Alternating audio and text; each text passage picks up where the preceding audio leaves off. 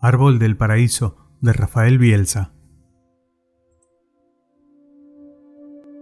Después de almuerzo, como decía ella, la nona Mariana nos sacaba las zapatillas y las escondía.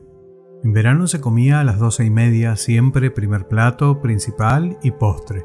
Los tomates enormes traídos de la huerta del tío Juancito, el milagro de los huevos con dos yemas de las gallinas de cinco meses que la nona alimentaba en el corral que estaba detrás del patio, y principalmente la mortadela con pistachos o mirtos o pimienta negra de cerdo y asno joven, tan suave y sabrosa como nunca más he vuelto a comerla. Es curiosa la coincidencia, pero la mortadela es llamada así porque los frailes boloñeses pisaban la carne en morteros y de ese modo se llamaba el pueblo donde vivía mi abuela y nos escondía las zapatillas después de almuerzo. Morteros, provincia de Córdoba, donde yo pasaba mis vacaciones. El plato principal solía ser pollo a la cacerola que permitía mil variantes. Para mí, por entonces, el mundo se dividía entre los que preferían el muslo y los que preferían la pechuga, entre los que tomaban el helado de chocolate y crema americana o los que elegían limón y frutilla, entre aquellos a los que les gustaban las películas de guerra o las de cowboys. Lo mío era la guerra, limón y frutilla y pechuga. También fideos al huevo o verdes y el inolvidable ropa vieja al día siguiente del puchero, una mezcla de las sobras con ajo, limón y aceite de oliva que no se parecía en nada a sus ancestros, sino a sí misma. Ropa vieja, una deflagración de sabores en los que ninguno aspiraba al papel estelar y todos juntos nos hacían festejar ruidosamente y alabar a mi abuela. Salamero, me decía. Esa armonía perfecta entre los alimentos evoca otra, la de los equipos cuando funcionan como tales. Un funcionamiento que no necesita de estrellas, como bien lo dijo Alfredo Di Stefano. Ningún jugador es tan bueno como todos juntos. Fraternidades de dos artes. El postre habitualmente eran frutas y excepcionalmente sangría, trozos de durazno tierno con su jugo, soda, vino tinto y azúcar molida a granel. La nona a veces le agregaba cáscara de naranja y canela, pero yo le pedía que a mi vaso lo dejara sin esos ingredientes. A las 5 de la tarde la casa recuperaba poco a poco su movimiento habitual. Los chicos nos bañábamos, aunque no todos los días, pero sí nos obligaban a frotarnos enérgicamente con agua el cuello, los sobacos, detrás de las orejas y peinarnos el pelo mojado a la mañana y después de la siesta.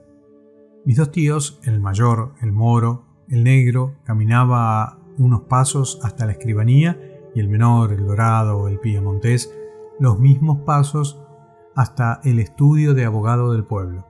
Las mujeres hablaban entre sí articulando esas manos que parecían seres vivientes y autónomos y nosotros nos íbamos hasta el Club Tiro Federal a encontrarnos con amigos, nadar en la pileta o a enamorarnos por algunas horas. La dicha del amor niño, un aguacero rabioso que nos mantenía insomnes y que clareaba con el ascenso del alba. En el agua matinal, los manotazos nocturnos del enamorado eran ya los de un nadador hecho y derecho. Al anochecer, las campanas de la iglesia con los muros sin revocar tañían el ángelus. A esa hora, de vez en cuando, nos dejábamos caer por el Belgrano, el bar donde se reunían los tíos con sus amigos. El Churimazuca, el fotógrafo, el petizo Galina, al que la nona nunca logró querer porque era lasciva y provocativamente mujeriego, y Armando Fenoglio, cuyas hijas pasaban por ser las más hermosas del pueblo. A veces jugaban a las cartas y tomaban un vermú que, según mi tío más joven, Hipócrates recetaba como un eficaz remedio para la enfermedad de la melancolía. Otras veces cambiaban de tema al vernos llegar. En esos momentos, el petizo siempre reprimía una carcajada y a mí me gustaba cuando discutían sobre tango. Mi tío mayor era el que más sabía, y el único que defendía a Piazzolla, apellido que los demás censuraban. A pesar de su aspecto severo y pausado, era el que tenía la mente más fresca, libre de todo tipo de prejuicios, una naturaleza de artista con un fuerte deseo de independencia que siempre encontraba algo de valor real donde nadie lo había advertido, hasta que él, lo hacía notar. Floreal Ruiz, Héctor Mauré, Jorge Durán, Chola Luna, Oscar Maderna, Julián Plaza eran los nombres que yo me grababa a fuego para luego escucharlos en la radio del tocadiscos Colster, Oklahoma, que estaba en la habitación principal de la casa. También me gustaba que contaran cosas que, según ellos, nadie sabía, que habían averiguado por parientes directos o amigos íntimos de las estrellas, como por ejemplo que las mejores composiciones de Julián Plaza eran inéditas porque su esposa, una mujer muy celosa pero evidentemente con un exquisito gusto musical, no se las dejaba ejecutar o que Rodolfo Biaggi se daba la viaba con tintura para el cabello perfumado al agua colonial La Carmela, que se vendía en el pueblo en uno de los frascos de vidrio blanco con tapón de goma y una administración impresa sobre la etiqueta roja. Úsese con cuidado. Por las noches era frecuente cenar torrejas porque la nona no desperdiciaba nada y un postre exquisito que consistía en remojar el pan que se iba endureciendo con leche y ponerlo a la sartén cubierto con miel, un recurso que mi abuela llamaba niños pobres. Después sacábamos unas sillas a la vereda para tomar el fresco hasta que el sueño nos vencía. Al día siguiente Solíamos despertarnos con el sonido de la bomba de agua que extraía del pozo blandos chorros refulgentes bajo el enrejado de vides y la rutina recomenzaba, aunque para un niño lo mismo nunca es igual. Hasta que llegaba el mediodía, el almuerzo y el inexorable secuestro de zapatillas. Yo solía usar unas sandalias de plástico flexible, blancas y eternas. Me acuerdo de la propaganda Tenía un problema y hallé una solución con un calzado Skippy de larga duración. Es fantástico, es elástico, es de plástico, es calzado Skippy. La siesta era sagrada. Cuando la nona se despertaba por la mañana todavía no había aclarado y para nosotros la hora de la siesta encerrados en una casa con las persianas veladas era una verdadera tortura después de haber intentado convencernos de castigarnos, de prometernos los peores males del infierno, sin lograr que no nos escapáramos, las mujeres del barrio entero se pusieron de acuerdo en esconder nuestras zapatillas hasta las cinco, confiadas en la casi incandescencia del suelo durante esas horas cortantes. Todas se parecían, jóvenes y mayores, a mi nona, y dormían esas horas con la entrega y la profundidad simple y gozosa que provoca el cansancio físico. De modo que se trataba de tirarme en el piso fresco de baldosas del cuarto donde estaba el Colster Oklahoma, hacerme el dormido y esperar a que los primeros ronquidos me dieran alguna valentía. Salía entonces al resplandor de la vereda que me mostraba los colores más tersos e intensos, porque eran los colores de la libertad condicional. Miraba a los costados la plaza vacía con sus rosales, sus tilos, sus moreras, y el templete en el centro donde a veces tocaban unos músicos municipales y corría 50 metros hasta el depósito del padre del Dante. Allí ya me estaban esperando, todos en patas, el Dante, Carritos, Audacia, como les decíamos, y el Enzo, a quien mi abuela había sentenciado. Pobrecito, qué pavo es.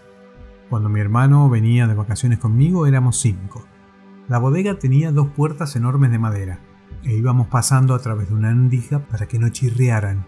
El enorme patio de tierra apisonada y arena donde los carros estacionaban era la cancha. Atrás estaba el galpón con las dos tinas donde se almacenaba el vino a granel que vendía el padre del Dante.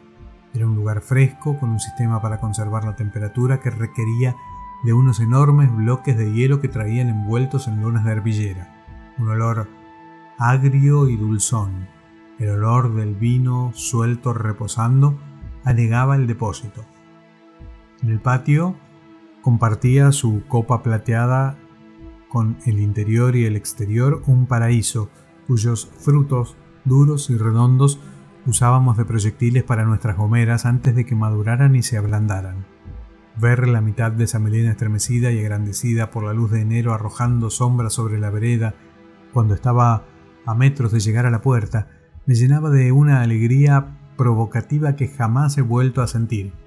En el otro extremo del patio se acumulaban unos armazones de alambre para colocar las botellas y el resto era algún lejano alboroto fugaz en algún gallinero, una locomotora errando sobre el terraplén, una avioneta que desvanaba su cantinela por el azul impávido y el techo a dos aguas del galpón como una llaga de luz de zinc. Jugábamos en mitad de un silencio ardiente como un juramento inconfesable, con una pelota de cuero número 3.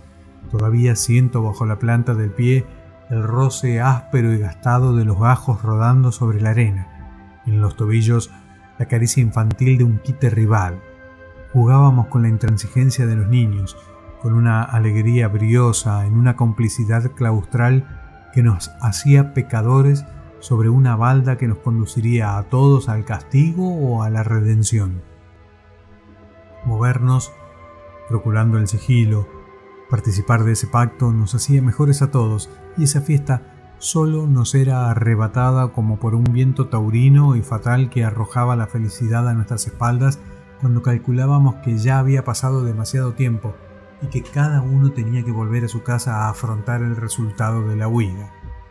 A pesar de algunas preguntas capciosas y de alguno que otro raspón que atribuíamos a diversas causas, aquello duró dos veranos. Era una aventura minúscula, pero capaz de un extraordinario consuelo. El final llegó, lo supimos cuando el Dante, incapaz de soportar el minucioso interrogatorio, le confesó al padre el juego en que andábamos y después de propinarle una paliza, su padre informó a todos nuestros parientes. No sé cuál fue mi castigo puntual, pero sí cuál fue el peor. Como un actor de teatro que ya conoce su propio futuro, supe instantáneamente que nunca nada volvería a ser igual. Igual solo el paraíso, ni las casas, ni las veredas, ni la dicha, ni nosotros. Nada en mí volvió a ser igual. publicado en el libro Fuga y Misterio, Cuentos de Amor y Fútbol de Rafael Bielsa, Árbol del Paraíso.